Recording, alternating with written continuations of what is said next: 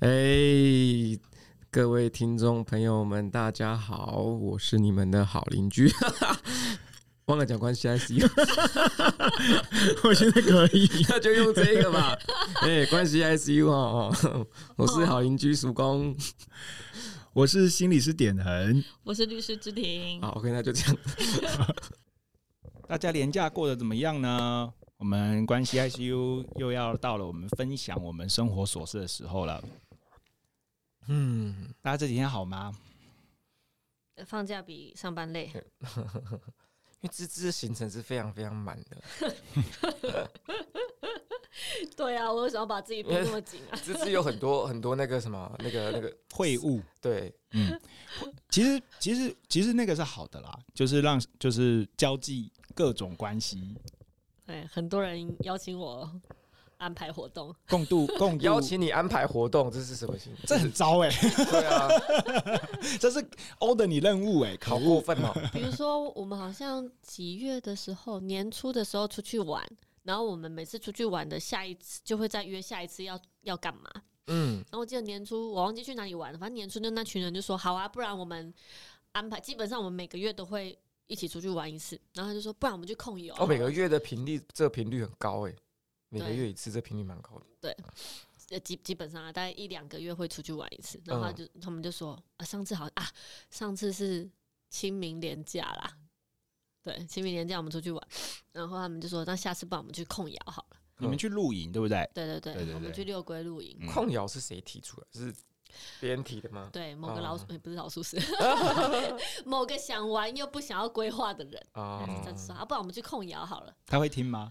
不会，这集叫他听一下，哎，叫他听前面就好，后面不用听这样。对，然后随着时间的接近，我本来想说，哎，嗯，端午连假应该不好约控窑的点，嗯，因为我大概是前。三天左右才打电话去订，嗯，竟然还被我他想空，然后叫你订呢，他想空叫你订，对，我们就一直在推啊，我们就说，哎，不是要控窑吗？谁要去订啊？然后他就说，啊，不然你去订啊，啊，我就一直迟迟没去订，然后他就说订了没有？我说，啊，不然你去订啊，就两个在那边等。对，然后就是前三天，我想说，好了，我来处理一下，就是没想到还，我本来想说就是要跟大家说啊，太晚订了没订到，殊不知还是被我订到了。可以假装没订到啊。不过就是觉得一起出去玩是蛮好玩的啦。嗯，对啊，哎呦，而且我还没定之前就先请大家把时间空下来，嗯、所以 不定也不行。哦、对啊，可控控窑真的是很很累、很辛苦，又会很脏。对，因为平常大家都烤肉，都有烤肉的经验，但是小朋友不会没有控窑的经验，我们就想让小朋友去体验。哦，结果我打电话去订，那个园方就跟我建议说：“哎、欸，你们人这么多，你们要不要改几桌烤肉？因为控窑要到下午才吃得到东西，我怕你们太饿。哦 ”对，所以我们就订了三桌烤肉，然后两个窑口这样。嗯嗯，啊呃，而且我发现你们现在都会从小朋友的角度去想事情呢，就是要消耗他们体力啊，哎、不然连假都在家。就是无所事事。那你们想的方向是对的吗？因为我记得我小时候，我妈每次给我想的活动，我完全都很讨厌。但他们去是蛮开心的啦。哦，对对对，虽然就是他们也没在搭窑，我们的目的是要让他们知道都有搭窑的这个经验，叫他们去就去打弹珠啊，玩赛车啊、嗯。等你们给你们搭，等你们搭完再过去。对，然后摇我们订了两个，但是我们只搭成功一个，而且那一个我们还是花钱请园方的人来帮我们搭。哦，就是这个旅程的这个活动的目的完全没有。没有达成，嗯，完全不会达成的。对，然后我们就是还吃了烤肉，然后还烤肉还吃不完这样。哦，我记得在小时候，我住在台东的时候是很常出去外面玩的，然后爸爸妈妈也都是用这种方式在帮忙放电。然后我们就是还因为我的亲就是表兄弟姐妹是多的嘛，所以真正在放松的那个过程，就其实就是爸爸妈妈自己帮自己硬扛魁，就是 今天在山上，明天在海边，对。对啊，就是找事情让小朋友做啊，他们去玩，我们就对对对对对对，其实这也是一个蛮好的蛮好的，就是周末的娱娱乐时光，我是蛮喜欢这个家庭时光的。嗯，我好讨厌哦，好讨厌哦，我妈每次跟我说要回阿妈家，让我不要。我可以不要吗？然后小时候没有能力反抗，就被带去，长大就有了，就拒绝出门，就可以拒绝。对，大概多大的时候？高中。他这么大啊？嗯，高中，不然国小、国中、国小，我妈都不会让我，不会让我待在家，我不知道为什么。他怕回来家里就 大乱。他是呃，就他们就会希望，就是大家要热络一点，要熟一点，所以大家要经常处在一起。嗯、对，爸爸妈妈也是，没错。不过高中真的是一个转捩点呐、啊，嗯，真的变成大人。哎，结果东西好吃吗？还不错啊。好吃就好了啦。然后我依照控头油要控到好吃很难呢。哎，我们那个鸡肉还蛮嫩的呢。嗯嗯，鸡肉跟鱼肉都好吃，有有有有熟。哎呀，对，好强哦。我们除了有控油之外，又有弄弄的那个昂阿给，昂阿给也蛮蛮成功的。昂阿给跟控油是一样的。哎，昂阿给是自己用筒子。旺仔鸡，嗯，筒子。可是不是也是要放在那个？没有放在窑里面。哦，没有放在窑里面。嗯。窑里面的是用铝箔包、铝箔袋装起来，然后就直接放进去。对，啊，叔公下次去都会，你去四重溪就可以吃到很多的筒筒窑子、筒子鸡。不用去四重溪啊，你那些很多那个什么省道旁边都有啊，嗯，省道旁边就很多了。对，但四重溪的很好吃又很便宜。汤阿给好吃，对。因为我上次控头油就是在当兵的时候。那叔公是四十年前的事喽。嗯，没错，我们也是骂的要死，莫名其妙。长官想吃鸡，长官也是想帮我们士兵们放电，怕你们电太多，怕怕没就怕怕我们，你看很好像是过年还是什么吧，就是在在会会有一段时间要在营区，然后事情又少，然后他就会叫我们在一直在找事情给我们做，好好的休息不好吗？不行啊，怎么可以让你们这么闲？可能也觉得这种是一种福利吧。我可以发文到国防部。长官可能觉得是福利啊，就是大家一起同乐。哎呀，不过当当兵是另外一个议题了。嗯，不过当兵是不错，我蛮鼓励大家当兵的，真的一定要，只是是欠缺这个经验。我没有，我没有这个，没有这个打算。反正你二头肌这么大，以后国家要交给你保护了。对，OK，啊，好，那叔公呢？这次分享分享完吗？啊，这是。分享完啦，分享了哦，还是想想听我爬山？爬山啊，对啊，我在等爬山呢。总之这四天哦，我是只有礼拜四有比较。比较放假的感觉，但好像也没有，因为我礼拜四去健身房待了两个多小时。哇哦！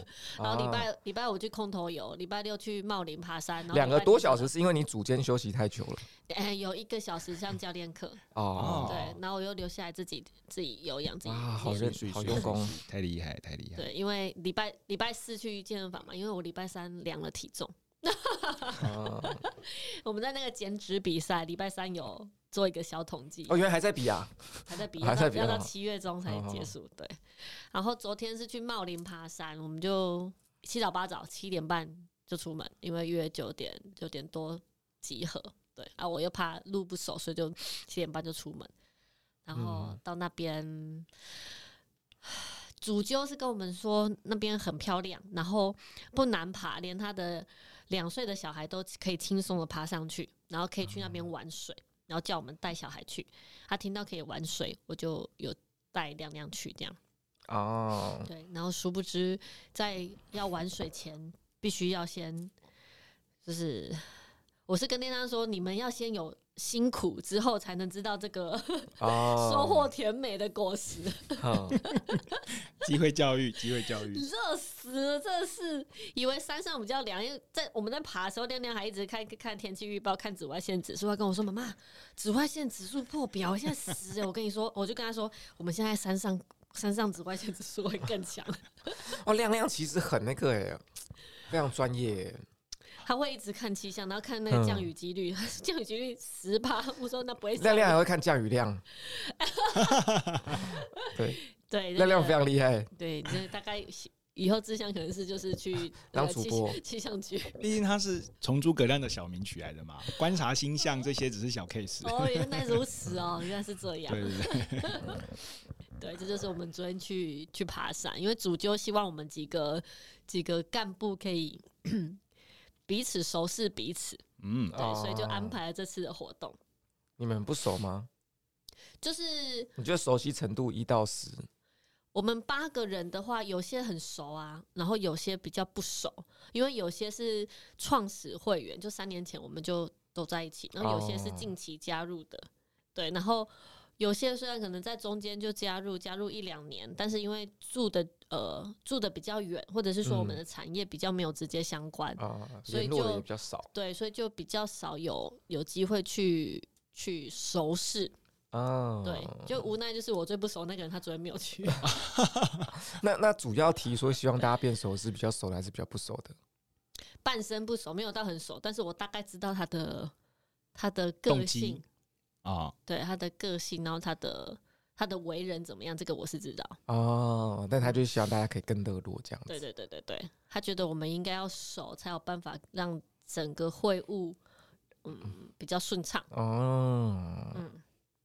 那有有你们你觉得有那一次的活动接下来有成果吗？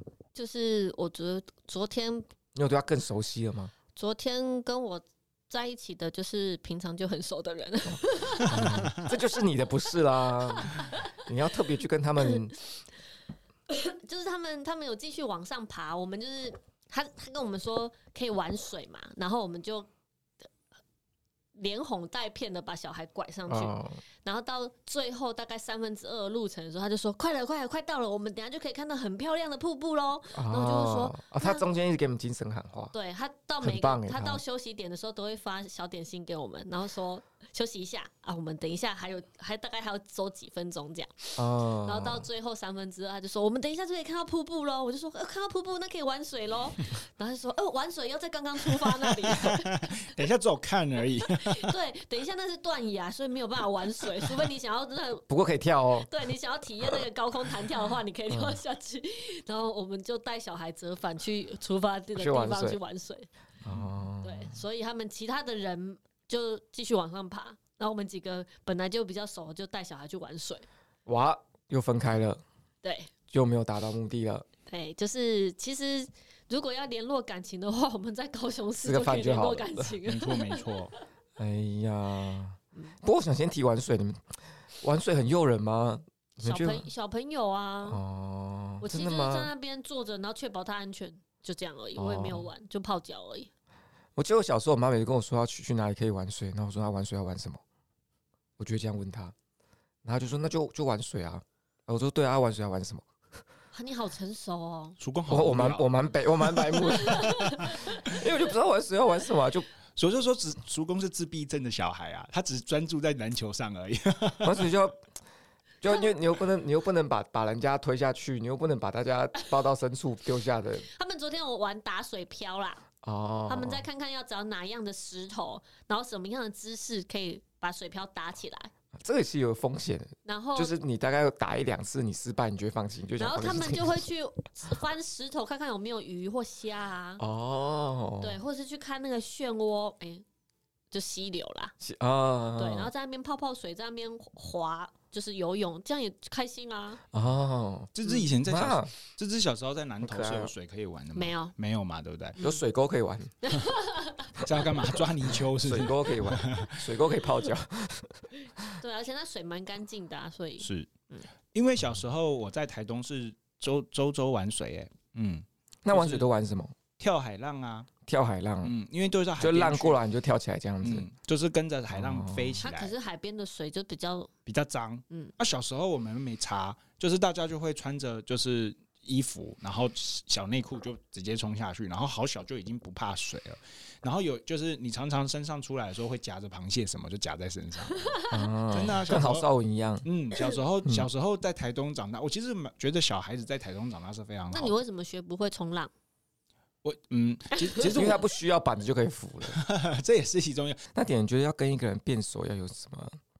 要有是不是要几个步骤呢？或是要有什么要素才可以达到变熟这个？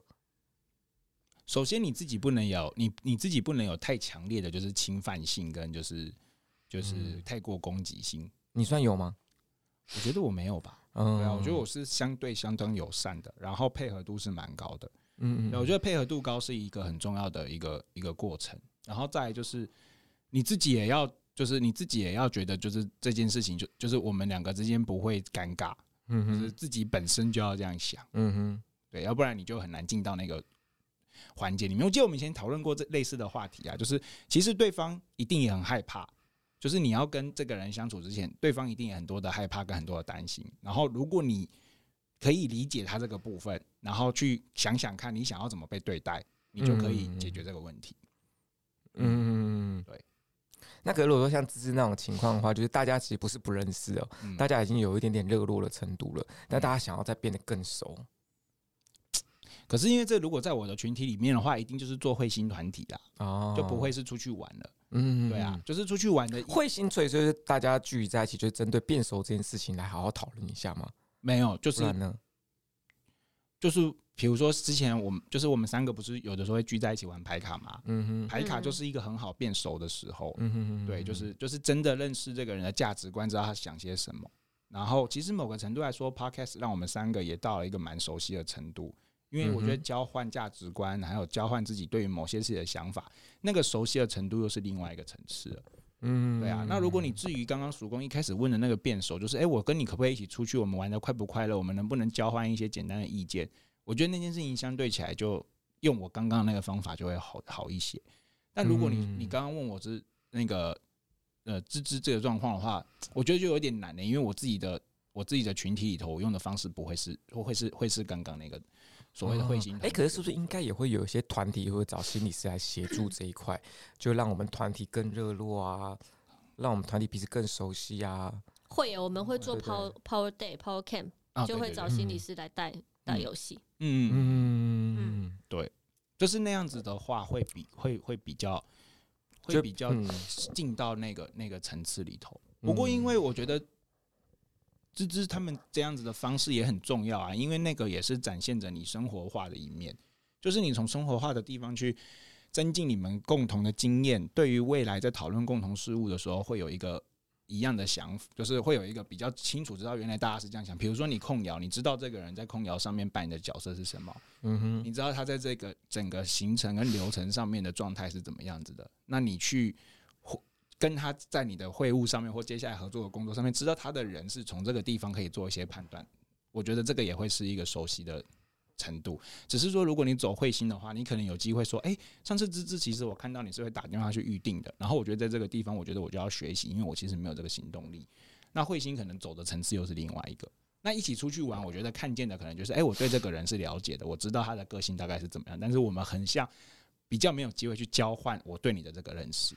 嗯，我想到比较是这样。嗯嗯，我觉得这是很棒的，就是像大家一定都会有这种困扰，就是想要想要跟一个群体热络，或是你自己有一个团体，你想要让大家彼此都更加熟悉，那你就会开始想很多方式，看不知道要怎么做。那我觉得像比如说像芝芝的话，他们如果说大家相约去爬山或是玩水，这就是大家透过不同一起经历不一样的活动，让大家展现不一样的样貌，让大家彼此更加的认识彼此。对，透过不一样的不一样的方式，但看到大家不一样的那一个面相，那也给大家展示自己的机会。那这是芝芝他们如果自己私下活动可以是这样，那当然也可以找心理师来帮你们协助，做一个比较针对性的变熟的方式。嗯，那就会进行一些团体，对吧？就针对要变熟这个目标，然后心理师可能会帮你们想一些活动来带领大家。像他，像我，像大家知道我是幼幼社的嘛。我记得那个时候刚进来跟社团的时候，一开始我们会有社课，然后社课其实就在讨论你出去带营队的时候要带什么活动。那那段时间之内，其实大家熟悉程度是很慢跟很低的，顶多就是哦，你医学系的，你药学系的，你工卫系的，你是护理系的，就顶多就是这样。可是呢，你一出完团，哇，那个熟悉程度差别之大，因为你要一起到某个地方住个十天八天，好久哦。对，我记得我们第一次出团到。小琉球十一天，整团快一百个人，然后就回来的时候，大家感情变得无敌宇宙好，嗯，就是开始。我以为会很腻诶，没有没有没有没有，反而更好，因为你会经历非常多好玩的事情，然后回忆非常多，然后还做光碟回忆你在小琉球做了什么事，然后不管是好好玩的或者是痛苦的，通通都变成一段一一段回忆这样子。嗯，对啊，对，还是要共同经历一些什么是啊事情才可以的。嗯。对，OK，好，那点恒呢？点恒的连假还好吗？我我的年假只安排了一件事，嗯，然后这件事情也跟那个刚刚我说悠悠社这是有关联的，对，就是我去找了，我去拜访了一个我的社团当时的同学，所以他是其他系的，但是我们是同届的，然后我们当时是一起玩社团，就是玩了整个大学这样子。非常要好、非常熟悉的一个朋友，然后我们叫他小青蛙，等一下就称称他小青蛙这样子。然后小青、说博二的那个吗？对对对对对，小青蛙很酷。他那个时候他就是他就是，因为他他念的系跟就是他他念工位系，然后他出来的时候他其实是没有从事相关的行业的。他先到了比利时去做游，就是就是游玩、打工游、打打工度假这样子。所以他就对整个欧洲是很熟悉的，就在外面这样过了一两年，然后回来之后呢，就当了导游，就带国内外的团团团队这样子。然后呢，好死不死就遇到了疫情，所以他在二零二零年的时候，他就决定要改变他的那个工作形态，他就把他的那个导游的工作就辞了嘛，然后他就把他的积积蓄拿去做那个鸡蛋糕的板模，因为他是哥吉拉的粉丝，所以他就手绘了怪兽的。哦，他现在是在博二驻点呢？是的，他开店很厉害吧？哦、因为芝芝芝芝有跟我去过，就是那个时候，就是我们去找 Vincent 的时候，是他刚好在博二摆，他刚好在农十六摆摊，对。然后我们就走去拜访他，然后重点是因为我们很熟很好，所以我就在过去的时候就曾经就是去假装店员几天这样子，然后后来我就陆陆续续，他就开始陆陆续续就在这两年内就是去环岛台湾。好酷哦！对，就是开着那台车子发财车，然后还有上面就是很多哥吉拉的东西，就去就就去就去环岛台湾。然后后来我表妹就告诉我说：“哎，这个哥哥，你上次这个去的那个店啊，现在他如果来台东都会引起大家的注意，然后大家都会去排队这样子。”哎，我就开始发现说，啊，好像有点有点名气这样子。然后就在今年，就这个月，小青蛙就把。就是就是赚到了一笔积蓄，他就决就是在在博二这边就开了一家叫怪兽吃茶的一个鸡蛋糕跟咖啡店，这样子小小间的，然后里面全部都是哥吉拉的东西，然后生意超好，因为就是很有特色。然后我就觉得与有荣焉，你知道吗？就觉得说好棒哦，就是真的真的好厉害，就是从小发财车都一路就是开起店来，然后他现在就是很忙，然后很就是。生意也很好，然后鸡蛋糕也很好吃，每天都还有限定口味这样子，就你就你就见证了一个成功的一个过程。然后他到的时候，因为他很忙，但是小青蛙就还是过来跟我聊天，然后跟我说他怎么把这家店做起来的，铺怎么样铺地板什么的。然后我就觉得哇，好充实哦，就觉得就觉得说可以听到他讲的这一段故事，对，然后就很快乐这样子，然后。他也请了我吃一些他新口味，然后就跟他说没关系，那你先忙，然后我们平日再来。然后小青，因为后来我跟我朋友在那边坐太久了，小青蛙就说也很不好意思，就是因为后外面真的有人排队。我说好好，我们马上离开就离开，就是人潮络绎不绝这样子。那不让我反思一件事情，就是我觉得做一件事情真的要就是全心全意投入啦，就是就是你要 就是真的很有热热忱跟热情，然后你就会看到人家这两年来的改变跟进步，然后你再问问自己，就是哎、我好像。度过了某个高峰之后，就把自己越搞越糟，这样子就你知道，就会开始有一些这样子的反思。那我在周末就只安排了这件事，但我觉得就也挺好的，就就静一下。然后我其实个人也不是太喜欢一直跑来跑去，就是大家也知道，所以我就让自己平静一下。当然，可是很容易在那个平静的时候胡思乱想，然后就是也沉浸一下自己，沉淀一下自己，准备新的一个礼拜开始这样子。嗯，对啊。其实小青蛙真的，因为小青蛙我也见过几次，我觉得小青蛙真的是一个很棒的、很棒的人呢。就我觉得主要他是一个很有热情、很有生命力、也很有活力的一个人。我觉得这个对，不管你要经营一项事业，或是你要经营什么，就是你自己的目标，就这都好重要。嗯，就维持你的热情，维持你的活力，维持一切东西。嗯，诶，在过程中一定会遇到很多。可能算是小小的艰辛吧，但是我觉得这时候乐观是很重要的。然后小青蛙是个非常非常乐观的人，是啊，我觉得这个好棒哦。他，他那时候很可爱，嗯、他说他把所有的积蓄积积蓄拿去买那个发财车跟去造模，因为他的那个他的那个鸡蛋糕的模是他自己手绘去造的，嗯，然后就把就是把所有当时呃出国赚的钱，然后旅游的钱，就是拿来就是造模跟。买那个发财车，然后就这样跑，就这样跑。听起来风险很大，对啊，对啊。可是他，可是他的目标非常非常的一致，也非常的明确，然后也都一直持续做下去，持续做下去，持续做下去，然后就逐步逐步调整，逐步改善这样子。我觉得哇，太厉害，太厉害，嗯嗯，很佩服。对呀、啊，所以其实多看这些一些就是很棒的故事是很是很好的，大家可以从从那个故事的情节还有角色当中借鉴到很多算是比较好的一部分，大家都可以好好的学习，然后运用在自己的生活上呢。是的，嗯，好，OK，那我们这一次聊九品芝麻官啦。其实这次是我们第二次录制哦，因为第一次录制的时候，我们觉得状况不是到太好，我们就进行了一些调整。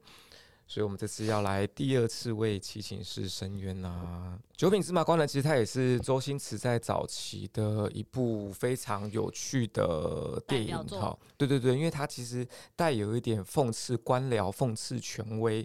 然后为平民发声的一个情节在里面。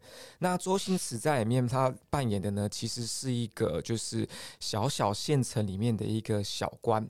那他在他担任这个小官的过程中呢，他其实经历了很多，就是啊、可能跟他小时候想象的仕途不太一样的经历。那这也让他影响了他自己很多的价值观。那他做了一些选择，他到底要是坚持他小时候对于道德理想的操守，还是说他应该顺应环境去做一个适合当代的一个不论是好或坏的官呢？他这时候就出现了这样一个内心挣扎。那中间他也遇到了很多一些关于权力跟官僚腐败的一面，也让他看到了很多现实的层面。然后最后的结果呢，当然。也是往好的方向去发展啦，就是我们的周星驰，他在里面的名字是包容心，他一样在很多关键的时刻都找到了一些能够帮助他自己变好跟调整到比较好的状态的方式，然后让他可以面对这些危机，最后就是官司顺利，那他也他他好像是脱离了官场，对不对？他最后自己开了一间店。对，那个药铺，对对，他也进行了一个转职，因为可能这也隐喻了说他好像不适合官场。没错，嗯，对对对，这方面的经历就是大概如此啦。也是细数周星驰他做的作为一个角色包容性，他这一个小小的生命历程，其实是非常非常有趣。我小时候非常喜欢，不过我会挑着看，因为我小时候会觉得，就是里面有几幕是对我来说会比较那个沉重。对对对对对。嗯我最喜欢看他把那个管子从歪的骂到直的，啊，那个超好笑。就是喜欢他在妓院那时候学讲话那个过程。对，对，哎呀，那时候大家应该都爱上了吵架吧？超强的，嗯，他在里面是有一个吵架王的称号啦。嗯，对，经典。嗯，那好，那我们就从一个比较有趣的方向开始谈起了。大家最喜欢这部戏里面的什么情节呢？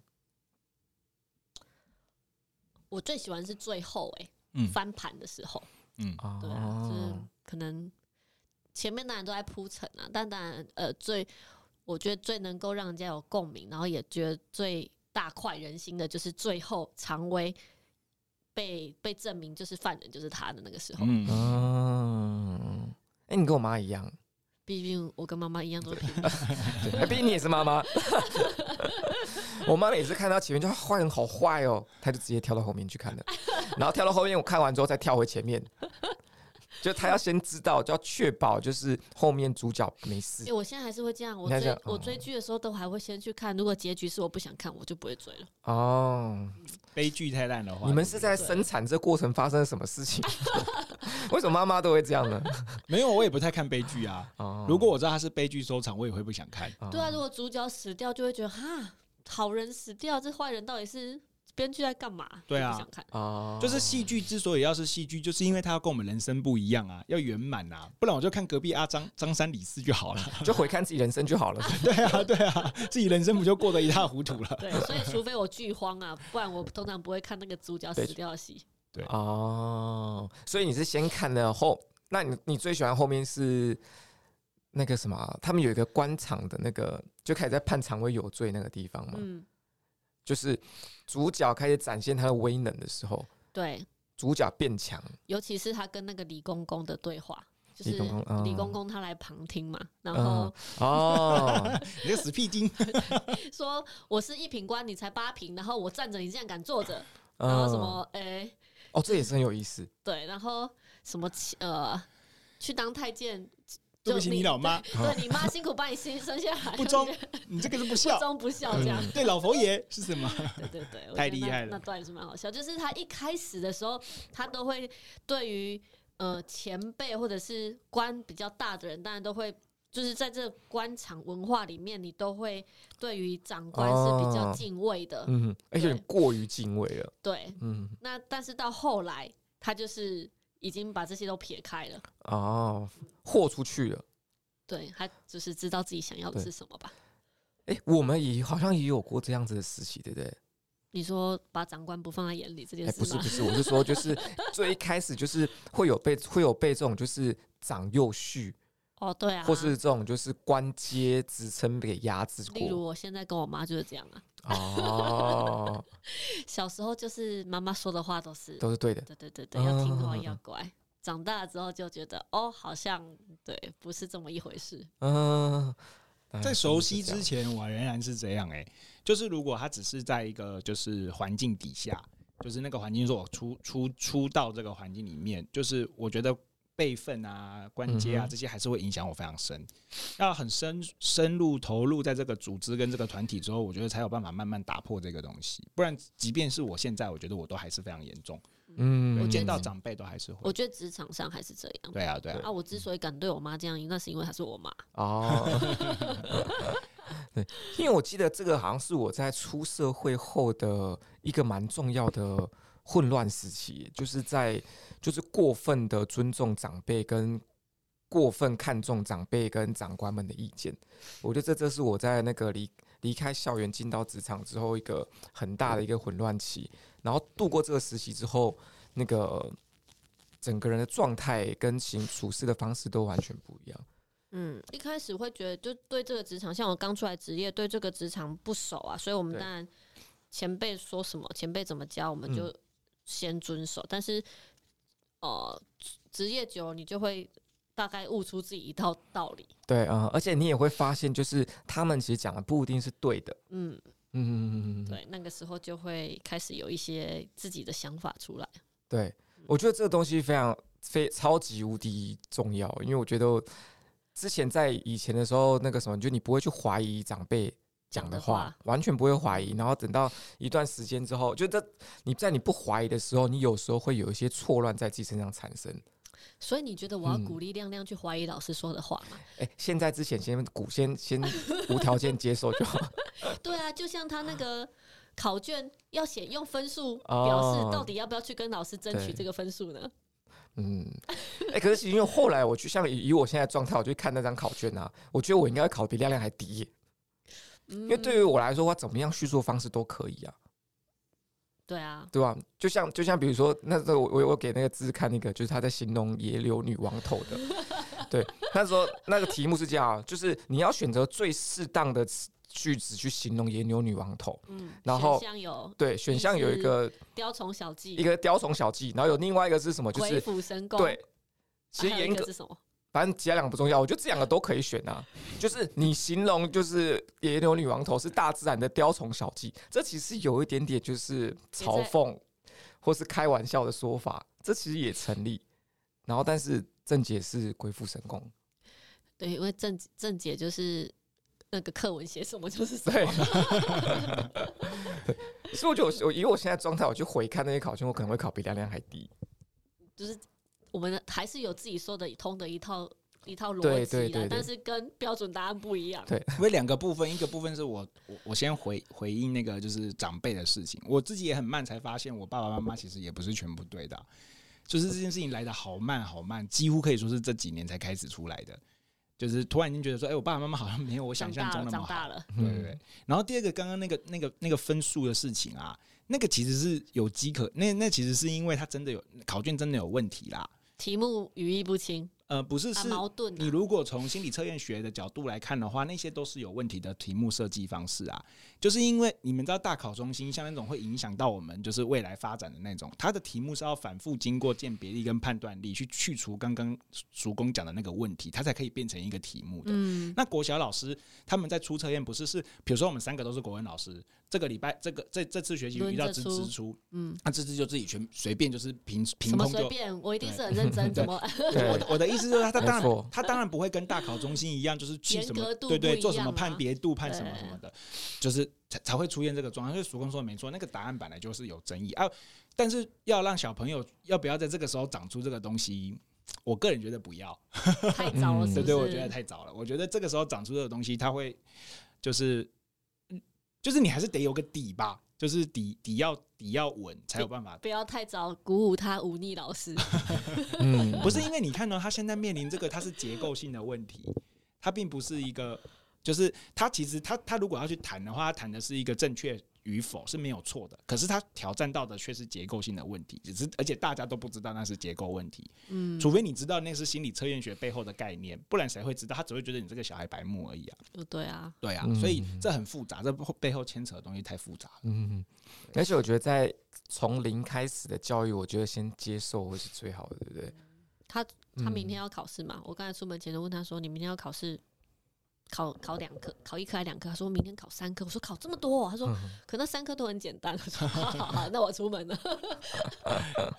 他可以应付了。对对对，对，对，你不是从就如果说从我们现在去回看我们过去的教育，的确会发生，会的确会发现很多很多问题。是啊，就是感觉好像就是不是这么的可以帮助我们去适应这个社会的。但讲难听点，都是一些必经之路啊。对，就像贪官，对，是不是？也是一个必经的。他得要先接受这些东西，然后他自己要产生自发性的怀疑，嗯，然后自己开始去找到自己的世界，自己去打开自己的世界。哎，自发性都会有这种自发性怀疑，这句话真的太棒了。他一定要是自发的，别人告诉你的，就就很容易变成是鼓舞。对啊，你就变你另外一个概念进来。就是另外一个概念，告诉你去反动这些事情。其实现在社会政治就是长这个样子啊。很多人他其实不是自发性，他是道听途说，听了别人讲之后，他就开始，好像很有道理。嗯，对，他就开始这边又哎，好像有道理。对对对，那这其实反而是危险的。嗯嗯，就是人云亦云。对，嗯，所以其实像呢在电影里面那个包容心，它也是产生的这一个自发性的怀疑。对对对对对，在一开始的时候，因为他原本是。他原本对自己在在在自己的那个仕途之前，他其实是觉得说当官就应该是要一个好官呐、啊，要清廉、要爱民啊，要勤政啊之类的。然后可是他发现这些东西，你如果都做到的话，你其实对你会穷，而且没有任何好处，大家反而会讨厌你。嗯，对，所以他这时候就产生了一些怀疑跟混淆。然后一直到后面，这哎，这个怀疑跟混淆，它其实持续很长很长的时间哦。就是混淆了一阵子之后，他自己才找到一个自己可以接受的答案。嗯，然后才回去。就刚刚只是提到，就是说他们可能在他在开始逆袭的时候，他开始有一个底气去忤逆这些我们形式意义上的权威。嗯，对。不过那那那几幕真的是大快人心。对啊。那点恒呢？点恒有没有特别那个喜欢的节目呢？我最喜欢他在妓院的那一段日子。嗯，对，就是你要说他过得苦嘛，也没有苦。可是他就是在就是，那我很喜欢那个就是那个君子终日乾乾，就是有一有一个有一个那个那个易经的一个卦象，就是他在告诉你说，你有一个时候你就是要很努力，然后很就是很用功，然后你不能浮出来。你不能去让别人看到你自己，就是别别不要那么张扬这样子。我觉得他在那一段时间里面就是长那个样子，我觉得好棒哦。然后他就，然后他去学习，然后他原本是他不是嘴巴原本不是掉下来吗？对，因为他他不是说他那个那个书被烧掉了，他们家那个包青天那个对被烧掉，青天秘籍，对对对，然后他的嘴巴就掉下来了，然后后来就看到了他吵架之后嘴巴就合上了，就突然间哦，原来我重重新找到我人生的志向跟方向。他是不是看到他们那间 妓院的老板娘跟隔壁的那一个吵架，他突然觉得，哎，我有什么人生的志向可以来来学习了？这样对，而且他开悟了，他发现他在那个方唐镜那边吃了太多亏，他必须要有这个技能，他才有办法，就是啊，对，因为一开始的时候。方唐镜来告状的时候，他是草书方唐镜，完全草书。但后来他是一就是从头赢到尾。对，对 那个方唐镜说：“我都还没传你就先来，你这不是贱人是什么？”对对对对，哎，我后面在，我后面在，我后面在，你打我啊，笨蛋！我跳进来了，我又跳出去了。那边超经典的。他那时候是就发现，就是其实会讲话这件事情很重要。对，嗯，对对，然后就是他发回想他过去，他其实他的可能思想是没有错，但他就是吃了不会讲话的亏。对，他没有办法正确的表达他想表达的东西。嗯，对，因为我跟叔公在之前有讨论过一件事情，我觉得叔公讲这个话是非常棒。他说有就是一个好的智商或者是一个好的一个对话，其实是叔公如果我说错，你可以补充啊，就是是他可以好好的把他自己想表达的东西表达清楚，并且听的那个人完全理解跟明白。那个是一个非常好的对话，甚至在我这边，我觉得我把它升升格为是一个很好的智商，所以能够明确的表达自己这件事情，我觉得太厉害了。所以我在想，他的那一刻也发现了，他其实是应该要会表达自己的。他内在想很多东西。这一回想起他小时候，不是有一个，他最一开始的时候不是小时候，他是一个小男孩，他想要当清官吗？许愿。对，他内在其实是有非常多的想法跟想要表达的事情的。可是他第一次在林员外那个场的时候，他是对方唐镜无招架之力的，只能挨着打。所以他后来就发现，他把自己表达清楚有多重要。我觉得他在妓院的时候，他学习到这件事。嗯嗯，而且其实如果说现在去回想的话，他在那个妓院那时候，他大多数情况是沉默的，不说话的。对，觉得这这其实也可也蛮反映我们自己的现状，就是我们大家就是民众生活的现状，因为大家的时候都会觉得说别人都不理解我，那我讲又有什么用？嗯，但这其实是中间会有个误区，就是你有没有好好的把自己表达出来？嗯，对。所以那时候，那个包容心他原本都沉默不讲话，他一定也觉得自己有口难言，就有苦也说不出来，反正大家都理解不了。然后他直到看到了，就是两个老鴇用就是非常可能就是精炼的语句在互相对峙的时候，他发现说好话，把话好好说清楚的重要性。他才知道说，他其实现在要做的不应该是沉默。而是他要把自己表达出来，嗯，对，这是一个很重要的转捩点。然后，那个包容心他才开始打磨自己的说话技巧，嗯嗯。那二位是会，二位认为自己是擅长说话的人吗？我应该是吧。这个哦，律师一定要是的啊。怎么说呢？那芝芝曾经有吃过不会讲话的亏吗？严格说起来，好像没有哎、欸。哦，嗯，不会讲话哦。嗯哼，对，人生当中走的目前还没有。对，人生当中走的应该算是蛮顺遂。应该说，即便有时候，即便我被误解了，我也不一定会会去多做澄清什么，除非我真的很很在意这件事情。嗯，对啊，不然就是反正他他要误会我，我也。不哦，你也不会太太在意。对，所以这个应该不算是说不不会讲话吃的亏，而是我不想要去做而已。哦，嗯、但但如果是可能是其他人的话，会被误解，他不想解释。对，我是不想解释。那、嗯、有些人是他没有办法好好替他自己发声，是对，嗯、这两种这两种情况应该不太不太一样。嗯，嗯不过不想解释其实是一个很好的心态。我自己觉得没关系，我们大家有机会再聊。那点恒呢？你是不是现在就是这种感觉？点恒是会讲话的人吗？不想解释啊？点恒是会讲话的人吗？你自己觉得？我好会讲话，嗯，对，就是你什么时候发现自己会讲话呢？九品芝麻官给我非常大的启发。嗯，我小时候看完九品芝麻官的时候，就告诉自己，如果有一天跟人家吵架的时候，要练就到一直讲话、一直讲话的时候，让对方没办法插嘴，就像现在这样子，可以不用停下来。就是曾经有一段时间。而且跟我哥哥吵架，我会用这种方式去堵住他，不让他继续讲话，所以速度可以非常非常快。嗯，对，所以认真说，九品芝麻官那个用很快速的语言把铁杆从弯的变成直的，死人叫成活的，那个给我很大的震撼，而且让我想要成为这样的人。嗯，好。可是，可是同时呢，如果说要说有没有说受过吃讲话的亏这件事情的话，我觉得完全是有的。嗯，原因是因为反而是因为太会讲话。吃了太多的亏，然后那个问题是出在就是，嗯，就如果你回头刚刚说的话，其实清楚表达自己的前提是你要了解自己是谁，你要能够把自己内在的东西清楚表达出来。可是如果你的表达能力太好的时候，其实超出你原本自己内在你所认识的自己的时候，其实会出问题的。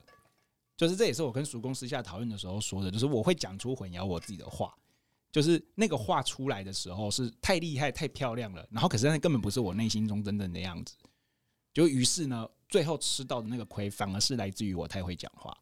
嗯，对，就是我觉得这个、这个、这个、这个，刚刚叔公问这个问题是让我想，我想到是这个。嗯嗯嗯。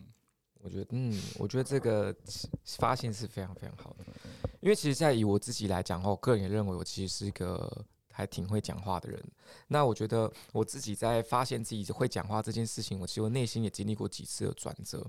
我也有过点和那个时期，就是认为说我今天会讲话，我就应该要展示出来，所以我的语速要快，我用词要精炼。那我要在大家还没思考到之前，我就要把一切事情都讲完。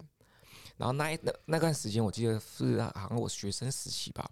然后那时候我讲话的目的其实是在讲赢别人，嗯，我并没有要有效传递出任何讯息，我只是想要讲赢别人，跟表现自己好像很厉害，对。然后一直到后面开始接了很越来越多关于就是可能领导的位置的时候，就会发现就是今天如果说。说话没有办法传递出讯息跟思想的话，这个对话其实没有意义。嗯，所以后面才开始学学到说，就是我说话要好好的说，我要慢慢的说，然后我要知道对方有没有理解我在说的东西，所以我必须要跟他去核对，然后我也好好的听对方在讲什么，这样我才知道对方理解到我的话理解到什么程度，我才知道我可以怎么样继续讲。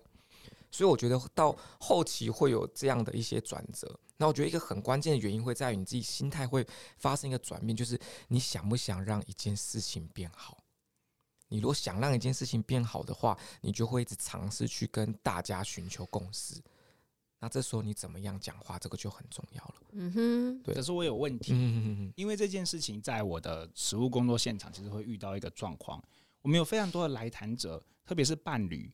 他会有一个状况是，他的比如说先生或太太，他为了让事情变好，他也确实表达一些东西，可是呢，他就变成了是，就是他只说部分，他为了让这件事情不要变得那么复杂，于是他说，可是他好像也没有说错，也没有说谎，可他就说了一个就是就是无伤大雅的一个状态，但是其实对方是知道你是没有完整表达的啊，对方知道你就是就是你只是想要就是。就是安抚这件事情啊，然后就就会变得更严重，反而这样子的表达是更严重的。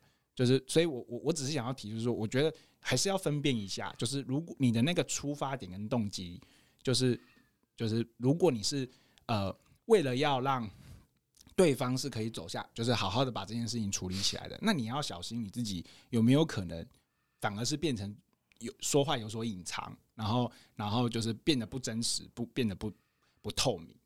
对，就是就是这，我觉得这个这这个部分是提醒大家的。我觉得我觉得这还有一个还，我觉得需要去注意的事情是，当然今天我们大家在考在讨论一件事情的时候，我们其实有一个很重要，就是大家其实认知要同步，因为我们不得不不不承认一件事情，就是大家在认知上面其实是有差异的。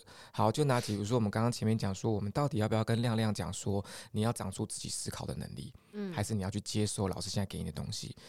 但是，然后我们后面讨过来讨论出来点，我们是讨论说，亮亮你就先接受老师的东西吧，我们不要长出那个思考的那个东西，先不要。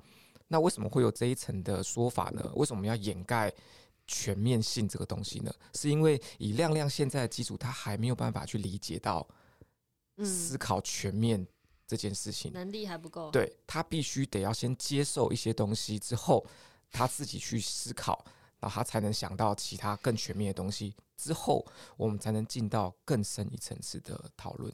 嗯，对，所以其实我觉得妈妈在跟小朋友的教育之的过程中，会很常发生一件 也很遗憾的事情，就是因为大家认知的差异太大了。嗯，我到底要跟你讲的程度要讲到多少呢？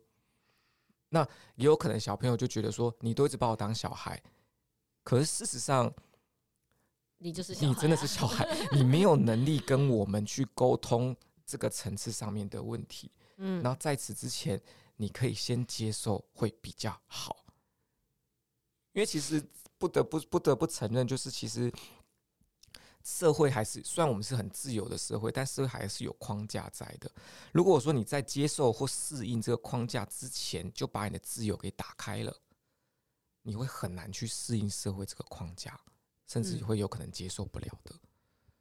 对，对，所以我觉得会有这些差异性的存在，就是我们大家在对话的过程中，因为最理想的对话一定就是点刚刚说的，我们要平等。我们今天把事实客观的讲出来，我们大家一起讨论，大家一起评估，这是最理想的状态。可是当中如果有任何一个人在这个沟通的过程中带有情绪，或是带有认知还不够那个层次的过程中的话，那其实这个对话其实并不助于有效的。形成共识，哎哎哎，OK 哈，上集到这边了，大家看下集哈，啊记得看哈，嗯，好，拜拜，拜拜，拜拜。